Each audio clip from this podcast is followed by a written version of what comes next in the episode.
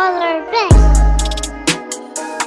Olá, esse é mais um Argila Cast, episódio 9. Eu continuo sendo Felipe Argila e a gente vai falar um pouquinho sobre várias coisas, que vai ser um monte de coisa junto com um monte de pouquinho.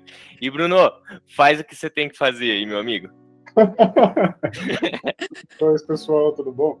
Volvemos aí para mais um ArgilaCast, né? A gente está no, no, meu, no meu episódio inaugural de trazer uma convidada, então hoje eu estou muito, muita, com muita alegria de trazer a Karine para falar junto com a gente. Eu conheço a Karine faz um tempo já, a gente fez né, um curso para ela, foi onde a gente se conheceu, né, dentro da turma e tal, e depois tem uma, tem uma trajetória de carreira incrível, então a gente vai acabar conversando com ela hoje para ajudar a gente a entender como que a gente se instrui dentro do branding, né? Uma pessoa que fez uma série de cursos, conversou com muita gente, que teve em diversos lugares, fez bastante coisa, tem um repertório interessantíssimo profissional e, e, e de estudo, de, né, de base de, de, de, base intelectual. Então, vamos tentar entender como que a gente consegue ajudar as pessoas a se guiarem dentro da profissão, sabe? Então, Cá, é contigo, Fia, brilha. Oi, gente, tudo bom? Bom, essa é a minha primeira experiência gravando um podcast, estou um pouco tensa, mas vamos lá. eu sou a Karine. É, pelo meu sotaque, vocês vão ver que eu sou de Porto Alegre. sou gaúcha. É, me formei em Relações Públicas lá em 2006. Mas sempre soube que eu ia fazer comunicação e que eu ia trabalhar com, essa, com esse universo.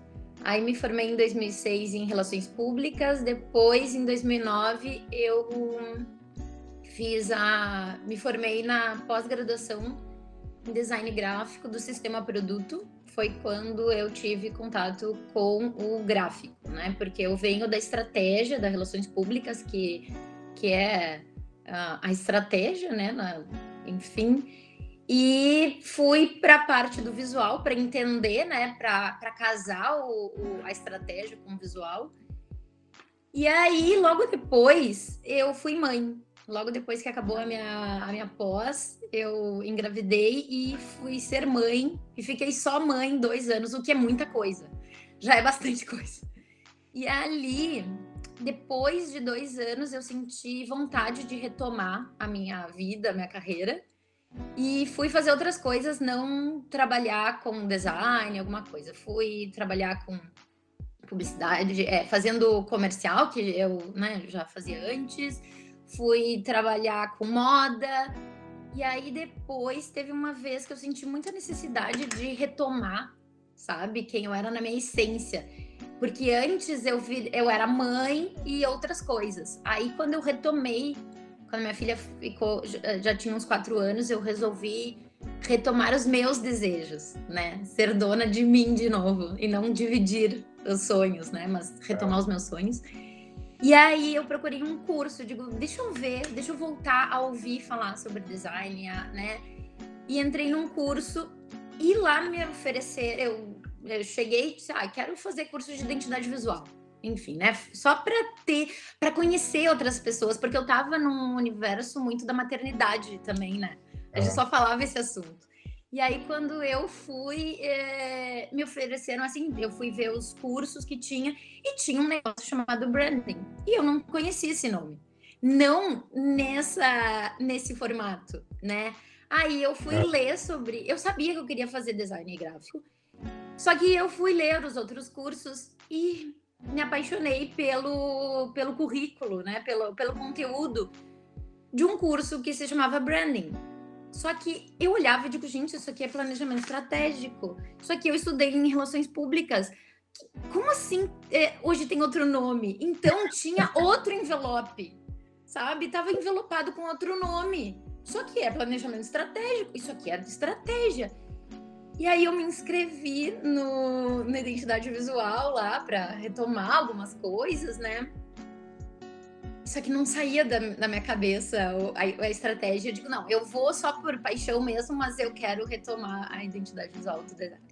Uhum. E aí, e entrei, fiz o meu primeiro curso de branding e eu disse, aí não, agora não adianta. Isso aqui é minha cachaça, é isso que eu gosto, é isso que eu, que eu fui treinada para fazer e é isso que me dá paixão. Só que eu entendo que o design não existe sem estratégia, né? Tá costurado, é, é amalgamado, né? Não, não existe duas coisas diferentes. Então, e aí foi o meu primeiro, e aí depois eu comecei a estudar com o formato do nome branding. Aham.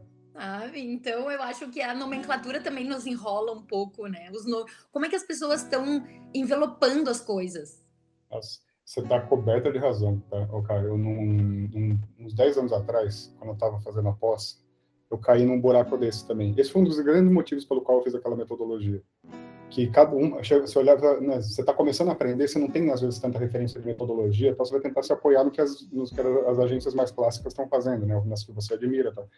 Aí eu olhava e falava, mas tá, isso é posicionamento. Aí eu olhava no outro, chama brand shit, branding positioning, branding, blá, um monte de nome, era tudo a mesma coisa. Né? Só que por ser proprietário, por ser dentro né, de, um, de uma identidade verbal, de uma identidade estratégica dentro de uma, de uma agência, né, se tornar né, uma outra coisa. Você olhava, às vezes, métodos que eram completamente diferentes, você ia ver igual. É, chamava, mas era a mesma coisa, o mesmo tipo de processo, de método, de, de, de output para aquilo, é a mesma coisa, sabe? Então, é isso, isso confunde demais, né? Você não tem uma identidade de mercado, né? Ficar né, sempre novas coisas sendo é, aparecendo do nada como se elas não fossem não fossem mais úteis, né? Só sendo sempre ressignificado, renomeado, rebatizado, tal. A gente confunde bastante, né? Exatamente, te deixa. Eu talvez envelopem com outro nome para deixar gourmet. E, e, ah, é um outro é um outro método, é um outro formato de pensar uma marca. Mas tudo tem um, uma origem, né? As coisas só vão, enfim, Eu acho que tem, evoluindo num certo ponto, mas também não é para ser outra coisa. O branding muito- não é outra coisa. tem muita relação com o processo de venda, na verdade, né? Eu acho que a agência ela traz esse outro nome, esse esse esse branding do branding, que é para poder, tipo assim, o meu é mais legal, o meu é mais cool, o meu vai te entregar mais resultado. Então, é tipo, esse esse processo de, de, de venda, né, de, de, de gourmetização, de fato, ele acaba confundindo essa entrada, né, para você conseguir absorver, entender, putz, mas esse cara tá fazendo isso. Não, mas aquele tá fazendo aquilo. Qual que é o certo? Aí os dois tá fazendo a mesma coisa. né? Total. Exatamente. Massa. E aí eu comecei a fazer mais cursos, sabe? Até porque eu também me sentia um pouco é, desatualizada, né? Eu fiquei longe por um tempo. Quatro anos aconteceu muita coisa nesses quatro anos, né? E aí eu comecei a procurar e eu conheci o Guilherme Sebastiani com a Brandster e eu comecei a estudar ali e dali não saí mais.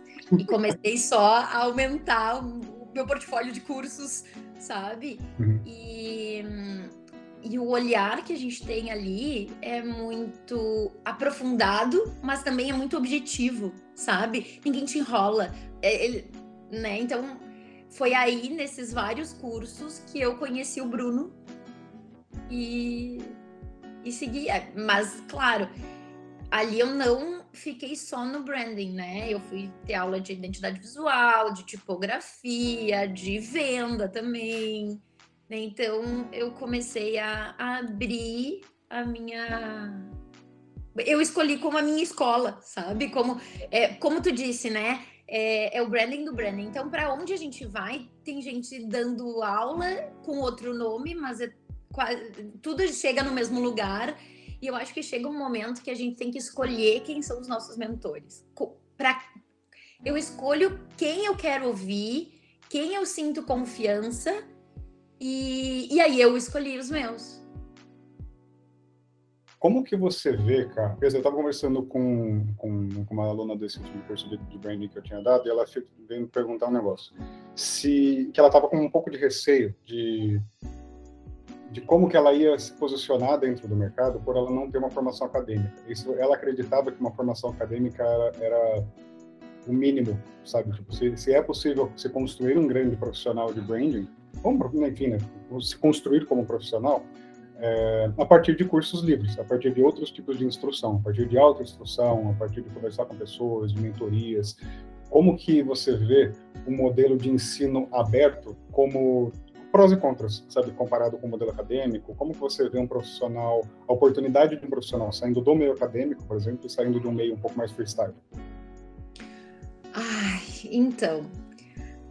A universidade, ela te.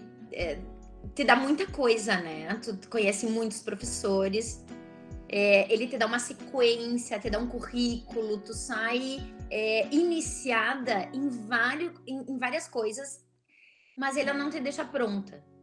Então, eu acho que o papel da universidade é te iniciar num assunto e te abrir vários leques para depois tu pegar algum ou alguns e te aprofundar. Então, é aquela questão do T, né? Do, ensino em T. Tu tem lá em cima vários assuntos onde tu te aprofunda em um. Eu acho que a Singularity tem essa. essa eles chamam esse conhecimento em T, né? Então, eles te dão é, várias, uh, eles te abrem o leque e, e, te aprofundam em alguma coisa. E eu acho que a universidade te dá isso, sabe? E, e depois é teu papel construir o profissional que tu quer ser. E aí eu acredito que com os cursos livres, com é, a gente consiga moldar o profissional. Nos Estados Unidos, eles têm, a gente monta o nosso currículo, né? Então a gente é, entra numa área de interesse e constrói o profissional que a gente quer ter, quer ser, a partir de várias cadeiras que tu vai construindo. É. É, só que na universidade que eu fiz, eu tinha um currículo. Eu, todo mundo fez todas as mesmas cadeiras, sabe? E, e enfim, isso foi ótimo. Mas foi o meu jeito de começar. Depois eu fui me formando meus interesses. Só que assim, ó, alguém que tem interesse numa área, é, por exemplo, começar na Branster, vai lá, entende um universo, mas é uma escola que, que é especialista naquilo que faz, sabe? Então acho que a gente também tem que pensar que tipo de escola a gente está indo, com quem são os mestres, quem são os, os teus tutores é, educacionais, sabe? Uhum. Agora fazer cursos, eh, vários cursinhos de seis horas para formar um, um profissional, eu, eu acho isso um pouco. Não sei se é difícil, ou eu acho que, que a gente vai ter que correr muito para chegar em algum lugar. Não te parece isso? Me parece pelo, pela seguinte questão. Por exemplo, eu acho que um dos grandes benefícios de fazer uma graduação ou uma pós-graduação, alguma coisa assim, é porque você entrando num mercado, né, você está entrando num, ambiente, num espaço intelectual que você desconhece, você não sabe muito bem como aproveitar dele, não sabe os caminhos, quais são os máximos para se chegar, quais são as vias mais tortuosas, o que, que é ferramenta, o que, que é método, o que, que é história, o que, que é bagagem intelectual, o que, que é possibilidade de mercado, o que, que são posições obsoletas dentro desse mercado. Então, você não sabe isso. Então, a faculdade, numa pós-graduação, numa graduação, ela vai te dar o caminho das pedras de uma forma organizada. Né? Então, fala assim, ó, você precisa saber mais ou menos um pouco de tudo isso. E aí acontece esse T que você falou. Então, eu acho essa é uma das questões. Mas, por exemplo, quando eu olho para Brandster, eu olho algumas formas que o Guilherme tem de vender, ele já agrupa uma série de, de cursos. Assim. Então, tem a metodologia do branding, tem a, a visão é, sei lá, uma visão mais histórica, enfim, eu não sei exatamente como estão os, os, grupos, mas aí tem um negócio de tipografia, aí tem um de posicionamento, aí tem um grupo de um, um, curso de arquétipo, por exemplo. Essas pequenas bases, assim, eu acho que elas são ultra interessantes, porque daí você já tem um volume mais estendido, sei lá, se juntar todos esses cursos deve dar umas 50 horas, sabe? Eu acho, alguma coisa parecida com isso. 50 horas é um tempo interessante para você ter um vislumbre, da mesma forma que da, dentro da, da, da, faculdade, por exemplo, né, do que as coisas estão e puxar essa, essa régua do T para baixo aí, né? Então, eu acho que dentro dessa sistêmica, que nem você falou, você tem que escolher a escola onde você quer ir, mas ver que existem essas possibilidades, eu acho que também é igualmente interessante, porque, por exemplo, eu lembro na minha pós-graduação em branding, o quão decepcionado eu fiquei com aquele lugar, sabe? Tipo, com, com as coisas que eu aprendi, mas muito, assim. Eu olhava e falava, cara, tá no terceiro semestre que eu tô tendo a mesma matéria com o mesmo cara, sabe? E era um profissional bom. E, e eu ficava, não é possível. Que eu, eu, não sei se eles planejou mal, se, se o Senac se planejou mal, o que, que aconteceu, assim, mas. E também era a primeira turma, mas assim. Eu, eu, senti uma falta imensa, sabe, de ser um conteúdo muito generalizado. Essa é a questão. Beleza, você tem o caminho das pedras, você tem, mas assim, tem muito conteúdo que é muito generalizado. E eu fico. Talvez exista. Não, não um esclarecimento muito muito pragmático para as pessoas que estão entrando no, no, mercado que fazer esses grupos de, de, de, de curso assim, pode ter uma, uma resolução talvez um pouco melhor de uma graduação, até porque são, é muito mais rápido. Né? né? Você se dedicar quatro anos para um negócio e na, na, própria graduação mesmo, sabe? Tem várias coisas que eu ficava vendo que estava patinando eu falava, tá, mas cadê a profundidade disso? Sabe? Por exemplo, aula de gestão de pequena e média empresa. Coisa que eu tinha ouvido com meu pai em conversa, sabe? Tipo, não era nada muito.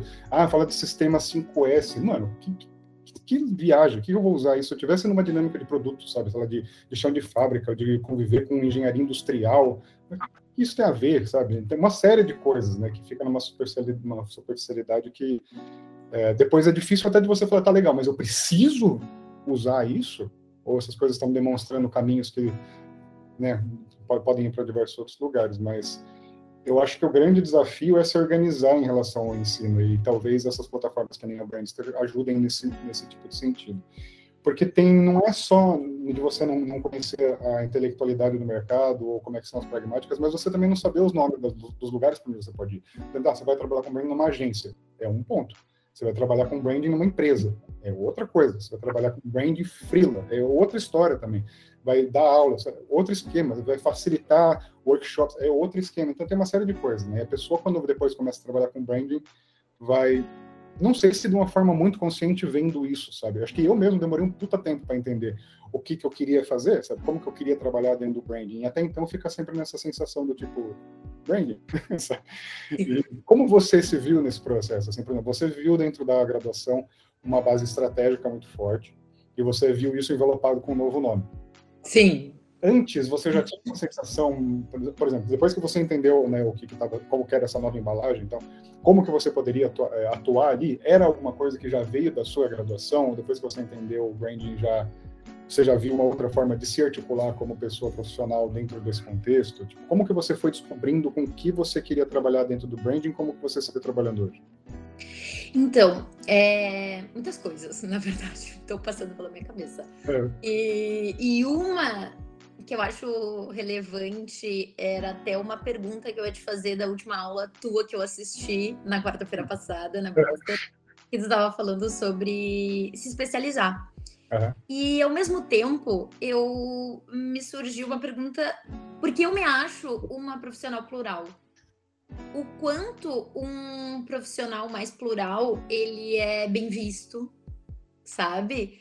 É, porque, uhum. por exemplo, Agora eu tô fechando um jogo pro Cicred. Eu tô fazendo um jogo para eles. Legal. Sabe? Então, é...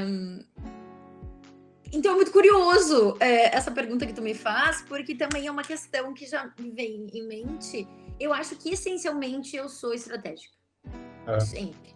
Sabe? Uhum. E também uma vez eu, assisti, eu ouvi uma frase que eu não vou, ou li uma frase que eu não vou saber é, de quem é, mas enfim, né? que é assim, a, a ordem da nossa, da nossa um, instrução altera o profissional que a gente é. Por exemplo, eu comecei na estratégia e depois fui para o visual. Né? Eu comecei em relações públicas, depois eu fui para o design gráfico. Uma pessoa que começa a estudar design gráfico e depois passa para uma comunicação, ela vai ser outro tipo de profissional, porque a linha de raciocínio, talvez ela use, vai partir de outro lugar, ah, sabe? Então, eu acho isso muito lógica. A maneira que tu constrói e os cursos que tu vai fazendo vão, vão moldando o profissional que tu é. é. E eu me acho é, plural, mas essencialmente estratégica. Por exemplo, agora eu tô fazendo esse jogo pro Cicred que a gente vai lançar pro Dia das Crianças, que é um jogo que vai falar sobre as cidades da Cicred Pioneira e, e vai falar de educação financeira, cons, é, negócios conscientes e cooperativas. Então, sabe? É, mas eu também faço expressão é, visual, naming. Eu acho que eu sou muito plural. Então, me fala um pouquinho sobre um profissional plural desse jeito. Aí um amigo disse, né, quando eu comentei do, do, do, jogo, ele disse assim, nossa, mas tu é muito designer mesmo, cada, cada dia tu tá com um projeto diferente. E aí eu fiquei pensando que o, o designer, ele ele pega desafios e resolve os desafios. Então, tem uma coisa. É, eu acho que qualquer pessoa que passa pela instrução de design, eu não estou falando da instrução de publicidade ou de comunicação social nas outras áreas, estou falando especificamente de design. Eu acho que a gente passa por um certo trauma de, de visão de mundo, tá ligado? Que não é muito bem. É tipo um sapo na panela fervendo, sabe? Você vai criando aquilo assim, depois você já não sabe o que tá acontecendo. A gente vê o mundo de um outro jeito. Tipo, depois de uma hora você, você, você, Não é nem por maldade, mas parece que tudo é um ato, sabe? Você, eu, eu, pelo menos, eu vejo tudo desconstruindo tudo. Assim, por exemplo, eu leio. Eu não gosto de literatura. Literatura de não é que eu não gosto, sei lá, Game of Thrones. Eu vou ler o Game of Thrones inteiro, não me importando nem um pouco com o nome das pessoas, dos, dos personagens. Eu, vou eu quero entender a estrutura que tem por trás daquilo. Eu vejo estrutura, eu vejo esqueleto em tudo que eu olho, sabe? Tipo, a profundidade mais personalidade das coisas vai me aparecendo muito depois, assim, depois com outro tipo de interesse. Mas o primeiro foco é tá, como que eu separo atomicamente essas coisas, sabe? E assim, não necessariamente eu tô vendo e conscientizando isso, mas eu tô estudando, sabe? Eu acho que a gente faz isso. A gente para para analisar uma coisa e já tá vendo como que ela pode melhorar, como que a gente pode interferir naquilo, como que a gente pode buscar outra... Né? Eu vejo tudo como um projeto inacabado. Eu acho que, no geral, designers tendem a ver desse jeito, e se você vê uma coisa inacabada, você está imediatamente inserido naquele contexto para tentar solucionar aquilo. Então, acho que isso é um ponto. A gente se, se molda de um jeito bastante diferente. E, basicamente, saindo desse, desse, desse, desse princípio, né, quem vem das áreas de, de administração, por exemplo, já não tem esse impacto, porque se tivesse esse impacto, se tivesse esse mesmo pensamento intrínseco, o design thinking não tinha bombado dentro da administração, certo? Então, não é um pessoal que tem esse pensamento moldado como a gente tem.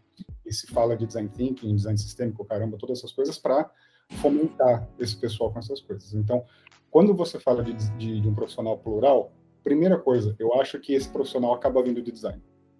Eu me sinto pra caramba assim também. Também trabalhei com identidade visual, com naming, com tagline, com posicionamento, com expressão, com identidade, né, com comportamento, enfim, todo esse tipo de coisa eu acho que nem dentro desse tipo de formação, cara, é mais ou menos aquilo que eu estava falando. É, eu acho que já é um pouco mais fácil, talvez, para a gente falar assim, ah, eu trabalho com branding, ficar um pouco mais seguro de não precisar especificar, porque de fato a gente passou por todas as áreas sabe? Então, sei lá, hoje trabalhando dentro do Zé, eu vejo KPI, eu faço é, é, estratégia de lançamento de produto, eu faço prospecção de mercado, eu faço uma série de pesquisa, linha coisa junto com a equipe. Então, é todo o processo. Da mesma forma que você estava falando, beleza, é um projeto específico, tem que fazer o, o, jogo da Secret, mas envolve todo um lance de estratégia que se você não conseguir ter esse olhar de gestão, só se preocupar com a, a, estratégia em cima daquilo, vai, vai complicar. Você vai precisar de uma equipe provavelmente muito maior para dar é, vazão aquilo. Então, o profissional plural acaba conseguindo fazer a gestão desse processo e a interlocução com as áreas coadjuvantes de uma, de uma forma mais proprietária.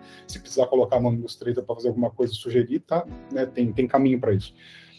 Então, eu acho que isso forma um profissional de design. Aliás, um profissional de estratégia, um profissional de branding, sabe? Mas para a galera que está começando, talvez, por exemplo, eu não me, eu não me vi com, acho que o ponto é assim, eu não me vi com a oportunidade de escolher para que área do branding eu ia quando eu comecei a estudar branding, até porque eu não sabia nem direito o que, que era para mim, né, vindo do design, assim, sabe?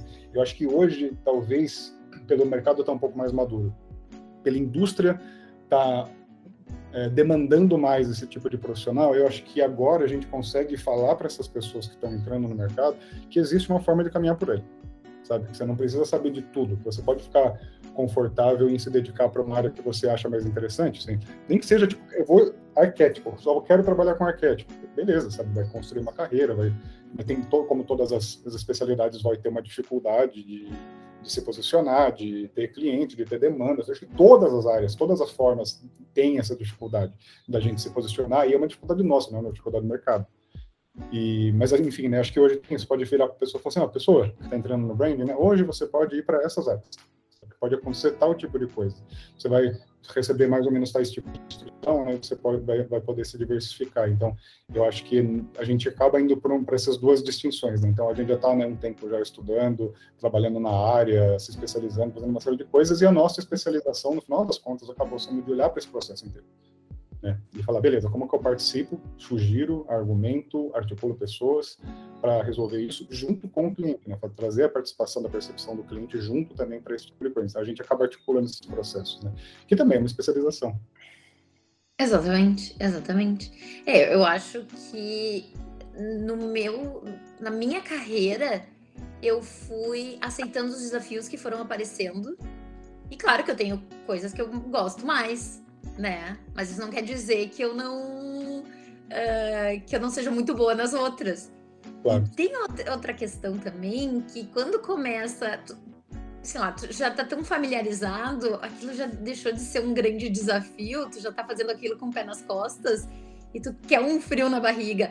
E eu acho que isso também é, é quem trabalha com frila, talvez, é, receba os desafios não também só do, do que vai fazer, mas pela área que tu tem que estudar né? Porque a gente está recebendo o tempo inteiro é, cosmético, brinquedo de criança, aí vai falar de bateria de carro, aí vai, sabe? Então, os desafios são muito grandes no segmento.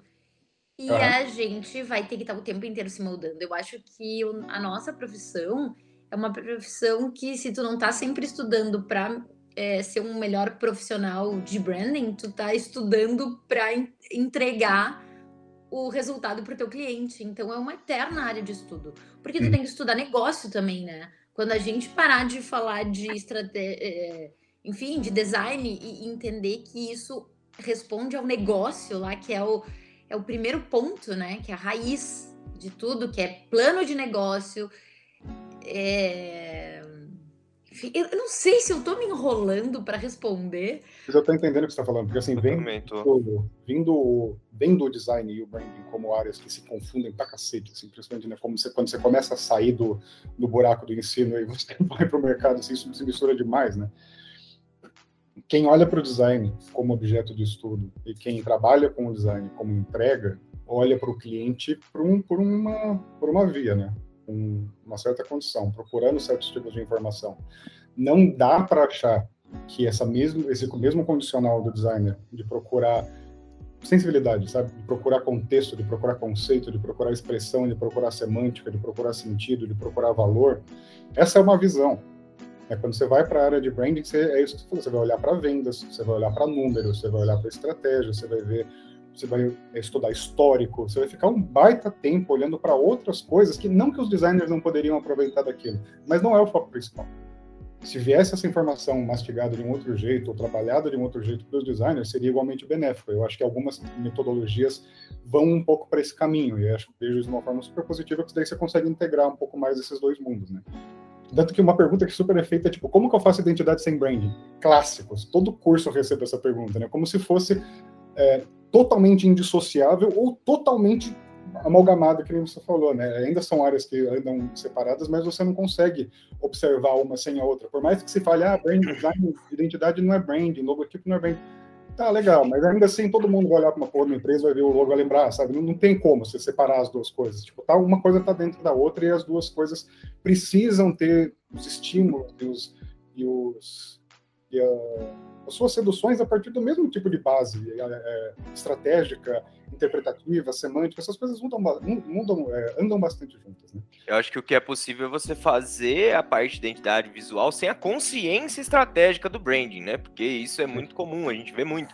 E aí você fica ali galgando conceito, tirando conceito de pedra para poder deixar aquilo mais emocional e conseguir ter uma aprovação mais rápida ou simplesmente parecer que seu. É, ou apelar até para grid, né? Tipo, a, a, a vanglorização do grid, enfim. Mas eu acho que, que assim, a grande questão aqui gente, vocês me encheram aqui, eu preciso transbordar um pouco. E eu tava explodindo por dentro. é, embora tá sendo muito bom, cara, porque eu e o Bruno, a gente não tinha falado sobre a pauta de hoje. E, e, tipo assim, o meu fim de semana foi discutindo isso com a Camila, que é minha esposa e sócia, né? E aí eu cheguei hoje e falei, Bruno, entra mais cedo que eu preciso trocar uma ideia com você. E a hora que ele falou a pauta, eu falei, puta, maravilha, é essa ideia que eu preciso trocar. Então vamos que vamos. então vamos aqui, vamos tricotar, cada é, um, né? Casou, casou. Aí, tipo assim, ó, eu vou vir de trás para frente, né? Eu acredito que, independente do profissional que está começando ou o profissional que já está atuando, é, a multipotencialidade ou pluralidade, ela, ela faz parte de é, é, oferecer para esse profissional, enquanto ser, né, a, a, o direito de, de fazer boas escolhas. Por quê? Se você não se mistura com outras áreas, você vai acabar, tipo assim, se condicionando a um engessamento que pode te limitar a saber que você gostaria até de fazer outra coisa, ou você, tipo assim, é, o experimentar, né, tipo, é, é, é, ele faz parte também, e assim, eu, eu comecei com design também. Hoje eu tô. Eu acho que a, a, a questão da minha vida, na verdade, ela, ela era assim, né? Gestão de empresa ou ser o designer, sabe? Tipo, mas hoje eu entendi que não tem nada a ver com isso. É ser o profissional que vai dar consultoria e, e, e ajudar as marcas com o branding, ou ser o designer que vai sentar e produzir. É, eu tenho uma dificuldade, eu tenho essa pluralidade, consigo fazer as duas muito bem, mas tenho uma dificuldade muito grande em fazê-las coexistir. Por quê? A necessidade, aí é o outro tópico que eu anotei aqui, que é a sensação de aprofundamento. A gente está sempre com a. Meu, eu preciso aprofundar isso aqui. É uma insegurançazinha que eu não sei se passa por vocês às vezes, mas tipo assim, meu, eu queria saber um pouquinho mais, de ter firmeza de que eu estou apontando para o caminho certo para que esse cliente consiga não é a questão é, é, financeira ou vender melhor ou isso aquilo, mas isso acaba sendo uma consequência. Mas eu consigo direcionar o caminho certo para esse cara para que ele consiga tipo chegar no objetivo dele da melhor maneira possível. Embora a gente sabe que a gente não tem todas as respostas, vai ser sempre estudo. E a cada área, eu estou criando agora a marca para uma frangueria. Então tipo assim, cada área é um é um caminho diferente que você tem que estudar. É realmente, eu acho que concordo demais com isso. E aí vocês falaram de uma outra coisa também que eu acho que é muito pertinente, tipo assim, principalmente em questão contemporânea, que é o que dificuldade na escolha dos mentores. A partir do momento que iniciou a maré de lançamento e a internet se transformou num mar de infoproduto, todo mundo aprende no Beabá, em qualquer Instagram, como criar uma certa autoridade visual programada para vender. Roberto tem razão. E você parar para pensar que assim, a grande maioria das pessoas é, é pelo menos que eu convivo, tá? Elas é, é, nem sempre têm recursos ilimitados para gastar em curso e falar, meu, vou, tipo assim, cada curso é uma escolha, é, uma, é, um, é um sacrifício de alguma coisa para poder progredir naquele caminho. Eu, eu tenho que abdicar de certas coisas para poder fazer aquele curso, sabe? Tipo, não é barato. Tudo é caro. Tá tudo muito caro. Tipo assim, e agora mais ainda, né? Fora Bolsonaro. Enfim, a questão é que, tipo assim, é, pensa no sentido. Então eu tenho que, que, que fazer a escolha de um mentor. Porra, todo mundo é o mestre, é o guru, é isso, é aquilo, sabe? E como que eu vou sanar essa minha sensação de aprofundamento para conseguir eu comigo mesmo ter essa, essa, esse filtro na minha pluralidade e conseguir dedicar essa fase da minha vida à área, ba, à área A, à área B, à área X, foda-se, cada um tá vivendo isso, né? Mas é, e não errar nessa escolha, sabe? Isso é muito foda. Porque a gente acaba que com a sensação de aprofundamento a gente se sente mais perdido ainda. Cara, eu acho que vai muito de é, como que você acaba se aprofundando nas coisas. Por exemplo, tem, tem, muita gente que eu vejo ainda patinando muito em, em anos de profissão, tentando entender o que, que é branding, por exemplo. Ou tornando disso o grande ativo de discussão pro, junto com, com, o seu próprio público. Uma coisa é você ter uma escola, e você se preocupar com essas, com essas afirmações. Outra coisa é você, é, acho que você aparentar que você precisa reforçar sempre para você mesmo o que, que é aquilo, sabe? Eu acho que procurar mentor não é um negócio fácil. Não é um negócio fácil, porque é, geralmente a gente vai olhar pro hype, certo? Tipo, beleza, quem são as pessoas, vou tentar entrar em contato com as pessoas, em algum momento se essa pessoa me responder, parece que tem um, temos aí um caminho. Tem uma frase que eu imagino que deva ser do budismo ou do hinduísmo ou qualquer coisa assim, que é o verdadeiro professor é aquele que, que ajuda você a encontrar o professor dentro de você, você se tornar o próprio mestre, sabe? Eu acho que isso você só faz de uma forma genuinamente ou gratuita, sabe? Tipo, genuína de uma forma gratuita. Você cede espaço ao seu tempo para ajudar as pessoas em certos, em certos momentos. Foi o que aconteceu comigo com o Guilherme, por exemplo eu fui tietar o Guilherme, tipo, saber trocar ideia, falar com ele pessoalmente, para depois, né, começar tipo, a desenvolver um certo tipo de amizade. Mas foi uma pessoa que nunca deu as costas para ouvir. Fala assim, não, cara, eu acho isso. Eu lembro a primeira vez eu mandei para ele por, por e-mail, uma identidade nova que eu tinha feito, me colocando à disposição para caso ele, ele quisesse é, contratar fria, sabe, qualquer coisa assim. E na época não era o negócio, tipo, enfim, mas assim, sabe, ele me respondeu, ó, oh, tá legal, sua identidade. Eu perguntei também, sabe, pedi alguma coisa. Ele, porra, escreveu um baita e-mail, sabe, tipo, falando da da, da, das referências, do que, que ele tinha achado. Então, pô, a gente ensina pra cacete. Eu acho que isso é um bom mestre. Sabe? Uma pessoa que consegue, dentro do limite da, da, do desenvolvimento dela mesmo, né, conseguir te ouvir independente de qualquer coisa. Então, eu acho que se você consegue encontrar uma pessoa que você admira, consegue conversar com você de uma forma genuína e compartilhar coisas interessantes, eu acho que aí você tem um mentor, sabe? Eu acho que isso pode te ajudar bastante. Sobre o ensino do design, e do branding no geral. Quando eu dei aquele curso de branding há um mês e meio atrás, mais ou menos, que eu dei o curso gratuito, cara, a quantidade de gente que eu conversei que se beneficiou monstruosamente daquele conteúdo. E feio falar com todas as letras. Se não fosse desse jeito, não dava para ter feito. Sabe? Não é. Às vezes a gente acha um, a gente olha um curso lá, tipo, ah, 150 reais. Ah, parece um workshop barato. Mano, para uma galera, tipo, é o, o, o, quase é menos que sobra por causa do mês inteiro, sabe? Se sobra alguma coisa. Então, não dá para não falar que também não é uma profissão elitizada. É pra cacete sabe? Então, não, é um, não dá para discutir meritocracia nesse espaço, sabe? Eu não vejo, não tem como. Então, é necessário. Porque, assim, se, se você trabalhar a inclusão, eu acho isso claro, muito claro. Se você trabalha inclusão, se você traz, se você faz esse mercado crescer com base em discussões e estímulos, vendo, é, tendo a sociedade como, como como ferramenta de observação do branding das marcas, assim, dentro de todos os seus contextos, sabe? Dentro de mais privilegiados, de menos privilegiados, de todo esse tipo de situação, é óbvio que você vai ter um mercado mais rico, sabe? Então você precisa que, se as pessoas querem assim, instruir, tipo, por que, essa galera não pode ter o direito de querer aprender, sabe? Eu acho que existe, até pela quantidade, pela quantidade de curso que tem hoje, pela dinâmica de mercado, por questões pandêmicas, por uma série de outras coisas, a quantidade de coisas é, gratuitas que a gente começou a ver dentro dos últimos dois anos e que a gente vai começar a ver cada vez mais, acho que vai ajudar pra cacete no processo de democratização de qualquer tipo de ensino técnico. Isso já ajuda bastante o próprio mercado a se organizar de um jeito de, diferente, não baseado na elitização daquele mercado, mas é, é, balizado pela necessidade nacional da existência daquele mercado, sabe? Como que as pessoas de todas as esferas sociais conseguem contribuir para a existência dele. Né? Senão a gente, tipo, a gente olha para aquelas fotos lá da, da, da XP, que só tinha negro branco, Sim. uma pessoa, tipo, sabe? Não tinha uma diversidade de nada, sabe? Que tipo de produto isso monta? Sabe? Que tipo de empresa isso monta? Como que as pessoas falam com o consumidor desse jeito? Sabe? É muito complicado. Assim. É necessário é uma postura de, de, de, maior inclusão e diversidade dentro do design, dentro do branding, dentro de todas as áreas técnicas, principalmente dentro das áreas de gestão e liderança. Uma outra questão é, sobre a, a, divisão no processo de gestão do design que o Felipe colocou.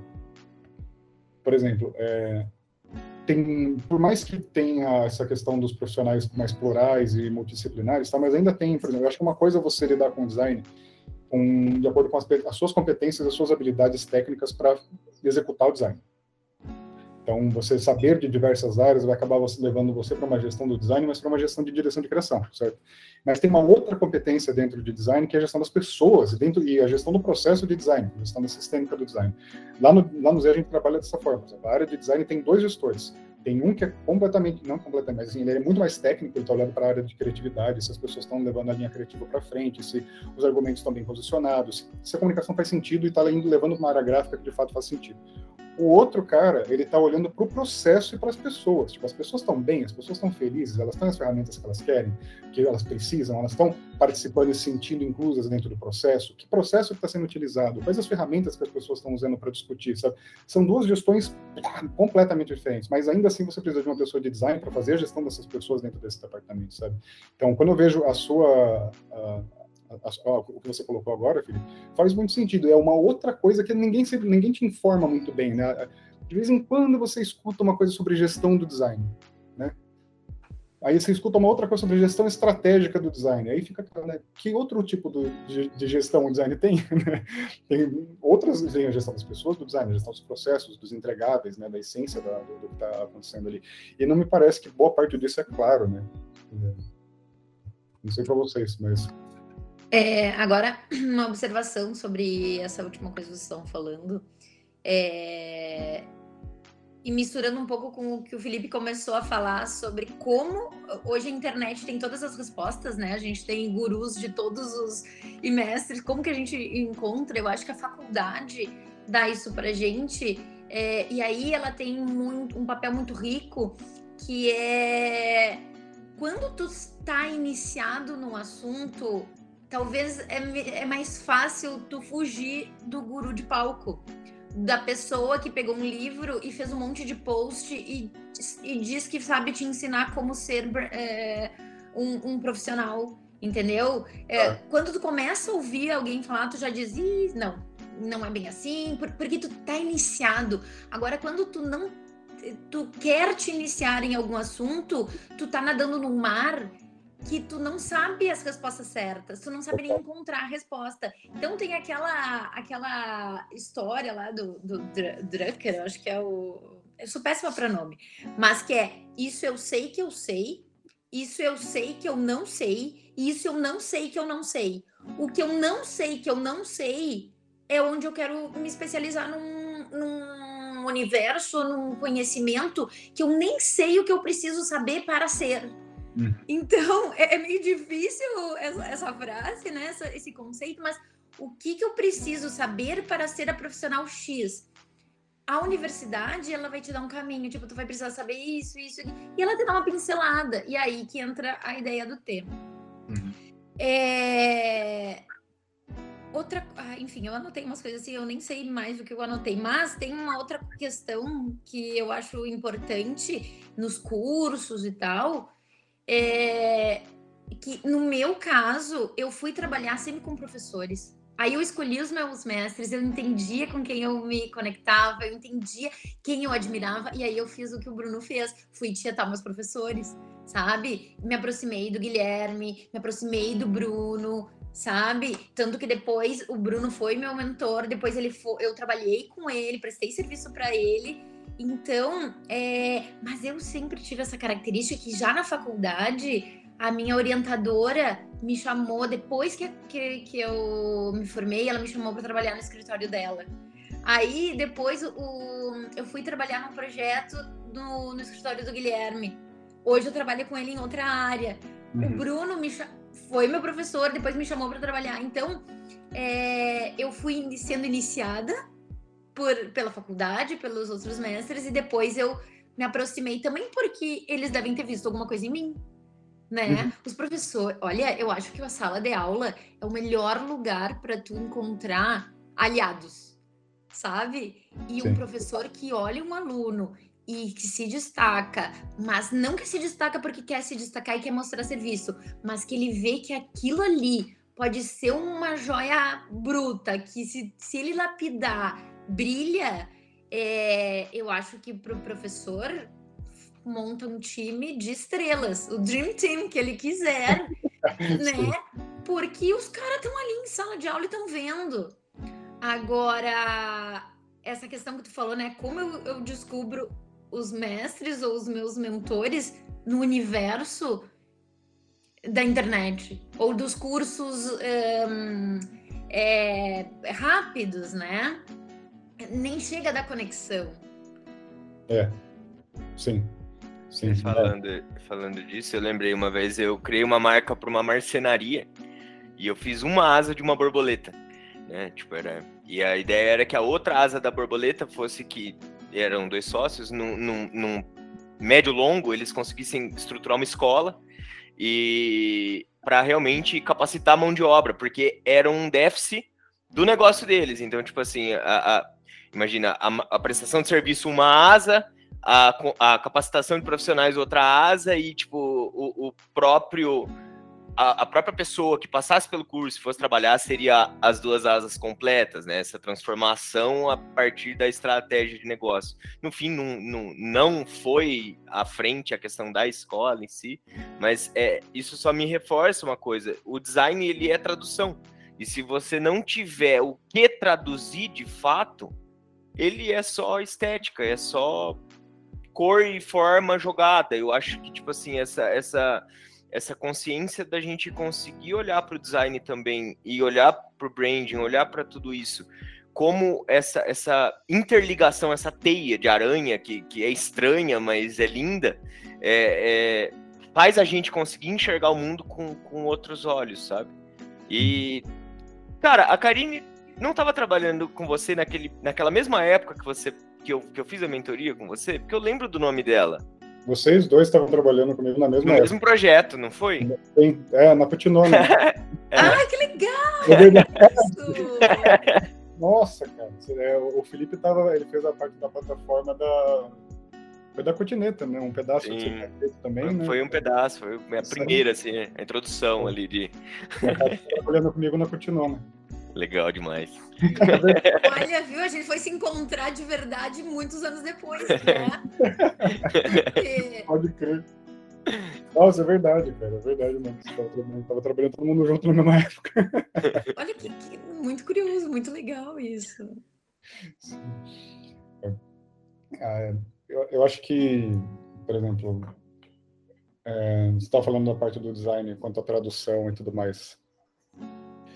Tem um outro papel que é coadjuvante à vontade do profissional de se de se profissionalizar, de aprender e tudo mais, que, seria, que é o próprio contexto onde ele está inserido e como que o contexto beneficia o desenvolvimento dele. Então, como que as empresas também acabam vendo a gente, sabe? Tipo, entendem bem, sabem quem que é um designer, quem trabalha com branding, sabe como pode se beneficiar de uma pessoa que é um, um bom designer que entende bastante de branding ou vice-versa, sabe?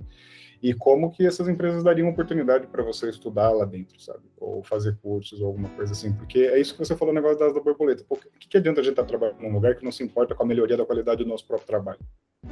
Né? Se a gente não, não estimular a força de trabalho que a gente tem, não, né, não dá é, subsídio para que as boas peças da nossa operação continuem se, se, se lubrificando, sabe, se transformando cada vez mais numa máquina mais funcional, num, uma coisa mais independente, um organismo que, que funcione com, com uma autoridade própria, né, que cria autoridade própria. É, é, isso qualquer, qualquer dado fala, né, é muito mais barato você capacitar um funcionário do que você contratar uma pessoa nova.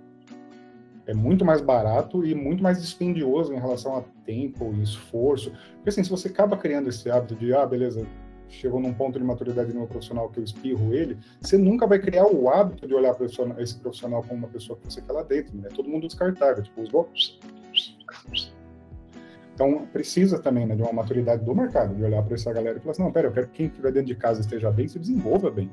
Porque essa pessoa não precisa ficar preocupado com, com, com grandes coisas, com o seu próprio futuro aqui dentro, sobre expectativa do próximo passo na vida profissional. Assim, se, empresa, se as empresas, se a indústria não ajudar as, as, essas carreiras a se desenvolverem, é porque também a indústria ainda não chegou no nível de maturidade de entender plenamente o papel dessas carreiras.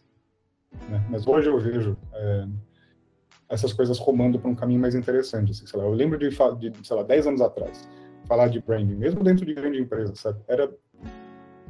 Tá, legal, a gente tem um departamento de marketing, a gente tem um departamento jurídico, a gente tem um departamento administrativo, foda-se. Eles têm aí o design que vocês fazem, qualquer coisa, sabe? Era meio assim, tipo, ah, legal, bonitinho, pá, mas parece que a pessoa né, da administração que olhava para você só assim, eu sei o que é branding, você não, eu sei lá. A gente está fazendo o nosso negócio aqui. Vai, vai lá fazer logo, vai fazer. Vai desenho lá.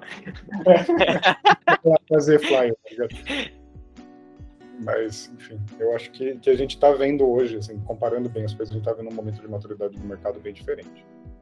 Acho que as empresas estão se preocupando mais. Tipo, toda sempre que a gente tem a nossa aparência exposta, muito exposta, a gente se preocupa mais com a nossa reputação. E acho que foi isso que as empresas fizeram, sabe? Hoje está todo mundo muito mais em evidência, é muito mais fácil você é, avaliar a reputação de uma empresa metricamente, tipo, entender as coisas que estão acontecendo. Então, se você não se preocupar num sistema que retroalimenta a sua percepção com o mercado, você vai afundar. Não tem mais jeito, não é o mesmo tipo de acompanhamento que a gente tinha antigamente, sei lá, de revisões de metas ou de pequenos e grandes sucessos da empresa com base em semestre ou trimestre, coisa assim. Tem, uma, tem atividades diárias sobre a flutuação de reputação da marca que deve ser contemplado no, no, mesmo, no mesmo ritmo que elas acontecem, diariamente. Se você não tiver um serviço de atendimento para o consumidor, um social listening interessante, uma equipe de estratégia que consiga moldar soluções para as respostas e para as interações dessas coisas, você vai acabar perdendo espaço para o mercado. Você vai, ou você vai perder oportunidades de crescer, ou você não vai ter uma avaliação tão boa. Com o tempo vai acabar mexendo, sabe? Não tem muito o que fazer. Tipo, você vai precisar entrar predisposto a querer ouvir o seu mercado na maior quantidade de tempo que você puder para tirar a melhor quantidade de insights que você puder e continuar se relacionando com esse mercado de uma forma boa. Para isso, você tem que investir em pessoal. Não tem o que fazer. Não tem mais por onde as empresas correrem nesse sentido, tá ligado? Tem que investir em pessoal e tem que investir em departamento de branding. Tem que investir em outro tipo de organização que desprenda as decisões principais da empresa da mão do CEO sabe, uma, uma gestão corporativa, uma, uma governança corporativa mais matricial, que você consiga distribuir as responsabilidades para pessoas que sabem de verdade o que estão fazendo ali. Porque geralmente essas pessoas que estão em CEO, em presidente, em, sei lá, qualquer uma dessas, dessas terminologias, estão preocupadas com outras coisas. Às vezes vai chegar lá uma, uma cacetada de coisas discutidas para serem, serem resolvidas que a pessoa não participou do processo e já não, não, não tem mais condição de responder por aquilo, sabe? É isso que eu quero dizer. A pessoa está com outras coisas na cabeça, tipo, precisa de, um, de, uma distribuição de responsabilidade mais interessante, porque isso é benéfico para as próprias empresas, só por causa disso. Tem uma frase do, do Guilherme que eu acho muito boa, que é. Resumo muito isso que tu falou, que é as empresas têm medo de desenvolver os seus funcionários com medo que eles vão embora. Mas imagina se tu não desenvolve o funcionário e ele fica. Genial. querer. Né? Que, que, que, que hábito é esse? Não é nem inteligente, né? Não é nem inteligente.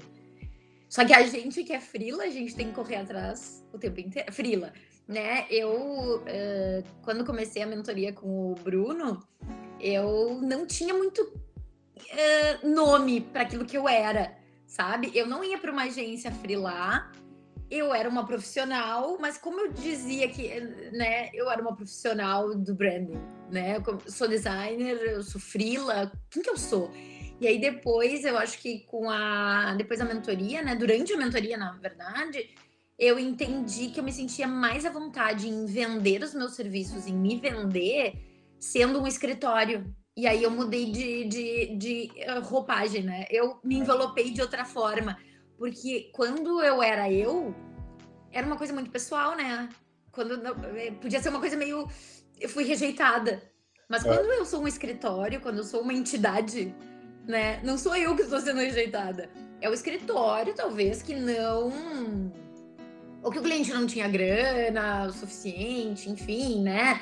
Mas é, eu comecei a entender que eu me sentia mais à vontade de, de prospectar quando eu deixei de ser eu quando eu tive um, um, nome, né? E aí eu tenho hoje minha, minha empresa, que é muito esquisito dizer isso, né? O meu escritório, o meu estúdio, enfim. É. Mas se chama Inco, Inco Branding.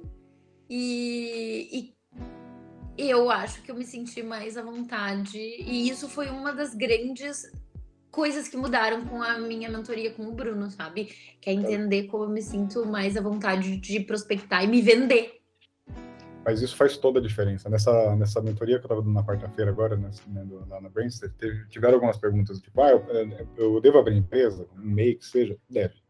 Por isso mesmo. Por quê?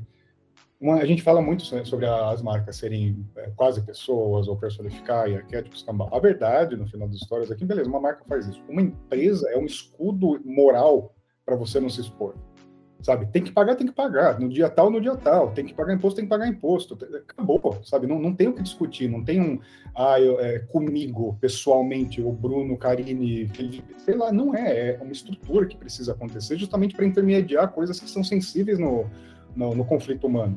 Então, quanto que é, quem que vai pagar, de que jeito, quais responsabilidades são, mas é aquilo lá, você tem que prometer e tem que se proteger, não tem o que fazer, né? Tipo, a empresa, ela funciona para isso, para ser esse tipo de escudo que não vai deixar as coisas chegarem no seu ego. Né? E a gente deve entender uma empresa como esse tipo de coisa, que a Karine falou, você tem, é, é, é, aí a outra pessoa, o cliente, rejeitando um posicionamento de empresa, rejeitando uma oportunidade de mercado, rejeitando um orçamento por questões empresariais também, né? Então, não é esse tipo, ah, não, mas é o que você falou, se, se tá o seu nome ali, aí já fica bem mais sensível o negócio.